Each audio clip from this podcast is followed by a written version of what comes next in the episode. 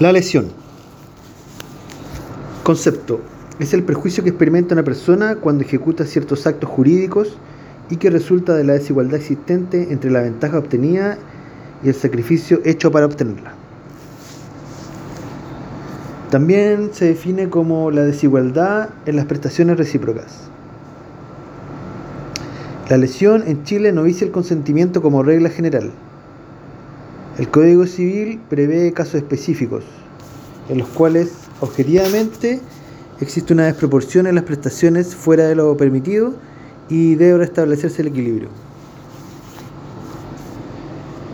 Eh, respecto a su naturaleza, tenemos que bueno, es un vicio subjetivo o del consentimiento. Y también se indica que puede ser un vicio objetivo, en el caso de la doctrina chilena. Veamos el caso, eh, veamos el aspecto en que se indica que es un vicio subjetivo o del consentimiento.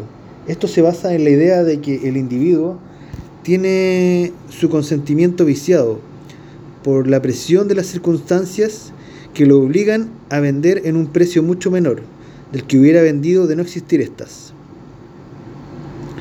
Ahora respecto a donde se señala que es un vicio objetivo y es a lo que adhiere la doctrina chilena, dice que la lesión funciona automáticamente, mecánicamente, desde el momento que las condiciones requeridas por la ley se encuentran reunidas y con abstracción de toda consideración derivada de la mentalidad de los contratantes, del fin perseguido por ellos. Esto es sostenido por Joserán. En Chile, entonces, la lesión es un vicio objetivo y tenemos cuatro razones.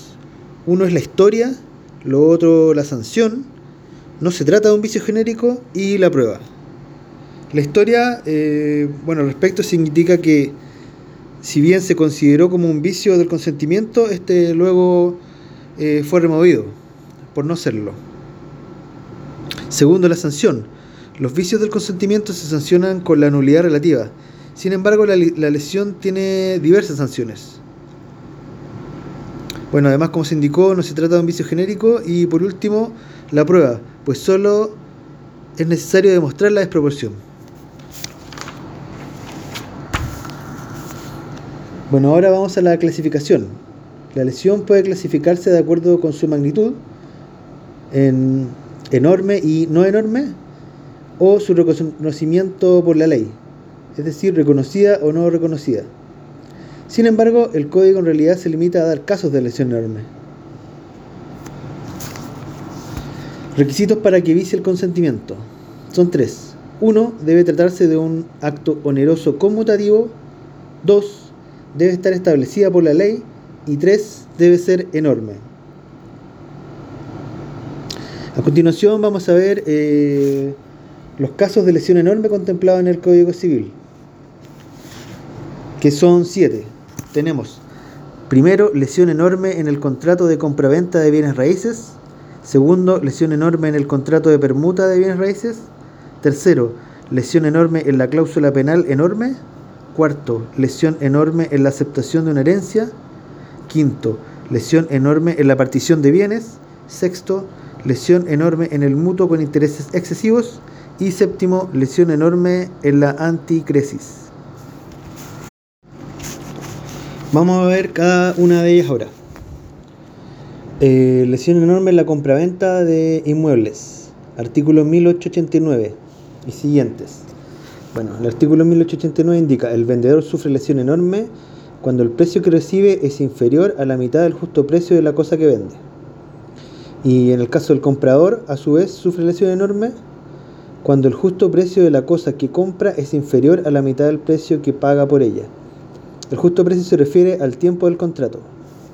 En el caso del vendedor, la sanción que tenemos es la rescisión o a su arbitrio. Y también eh, completar el justo precio menos el 10% para el comprador. Y en el caso de si la lesión la sufre el comprador, la sanción es la rescisión o a su arbitrio y restituir el exceso sobre el justo precio más un 10%. Eh, Vamos ahora a eh, la lesión enorme en la permuta de bienes inmuebles. Artículo 1900 del Código Civil. las disposiciones relativas a la compra-venta se aplicarán a la permutación en todo lo que no se oponga a la naturaleza de este contrato. Cada permutante será considerado como vendedor de, de la cosa que da y el justo precio de ella a la fecha del contrato se mirará como el precio que paga por lo que recibe en cambio. Eh, bueno, en el caso de los permutantes, los vendedores, la sanción es la rescisión o a su arbitrio y completar el, el justo precio menos el 10%. Tercero, vamos con la eh, cláusula penal enorme, la lesión en la cláusula penal enorme. Artículo 1544, inciso primero. Cuando por el pacto principal una de las partes se obligó a pagar una cantidad determinada como equivalente a la que la otra debe prestarse, y la pena consiste asimismo en el pago de una cantidad determinada, podrá pedirse que se rebaje de la segunda todo lo que exceda al duplo de la primera, incluyéndose esta en él. En este caso tenemos que la sanción es la pena más el pacto principal. Eh, es decir, el pacto principal por dos, dice. Sigamos. Lesión en la aceptación de una asignación hereditaria.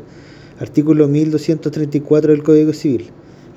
La aceptación, una vez hecha con los requisitos legales, no podrá rescindirse sino en el caso de haber sido obtenida por fuerza o dolo, y en el de lesión grave a virtud de disposiciones testamentarias de que no se tenía noticia al tiempo de aceptarla. Esta regla se extiende aún a los asignatarios que no tienen la libre administración de sus bienes. Se entiende por lesión grave la que disminuyere el valor total de la asignación en más de la mitad.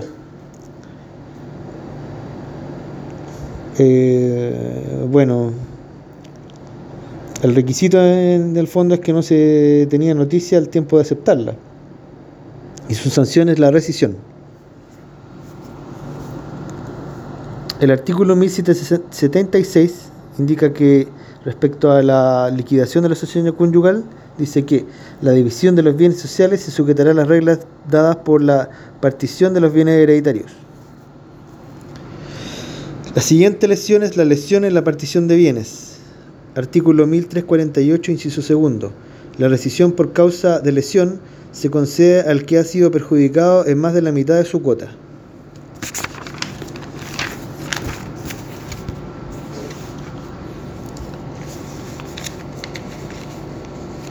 Ahora veamos eh, la lesión en el mutuo con intereses excesivos. El interés convencional no tiene más límites que los que fueren designados por la ley especial, salvo que, no limitándolo la ley, exceda en una mitad al que se probare haber sido interés corriente al tiempo de la convención, en cuyo caso será reducido por el juez a dicho interés corriente. La sanción entonces es que se rebajará al interés corriente. Aquí se distingue entre interés corriente o legal, interés convencional y interés máximo convencional. El interés corriente o legal es el interés, el interés promedio cobrados por los bancos e instituciones financieras por las operaciones que se realizan en el país. El interés convencional es el interés que las partes estipulan de común acuerdo que no puede exceder al 50% sobre el interés corriente. Y el interés máximo convencional es el interés convencional, que supera el 1,5 veces el interés corriente y se sanciona con aplicar el interés corriente. Finalmente, eh, la última lesión que vamos a ver, el número 7, es la lesión enorme en la anticresis. Artículo 2004-43. Las partes podrán estipular que los frutos se compensen con los intereses de su totalidad, con los intereses en su totalidad o hasta concurrencia de valores. Los intereses que estipularen estarán sujetos en el caso de la lesión enorme a la misma reducción que en el caso del mutuo. La prescripción extintiva de la acción para pedir la rescisión, nulidad relativa, es de cuatro años de la celebración del acto bueno, un último detalle es que finalmente la lesión solo se aplica en los contratos onerosos conmutativos, en los cuales las prestaciones se miran como equivalentes.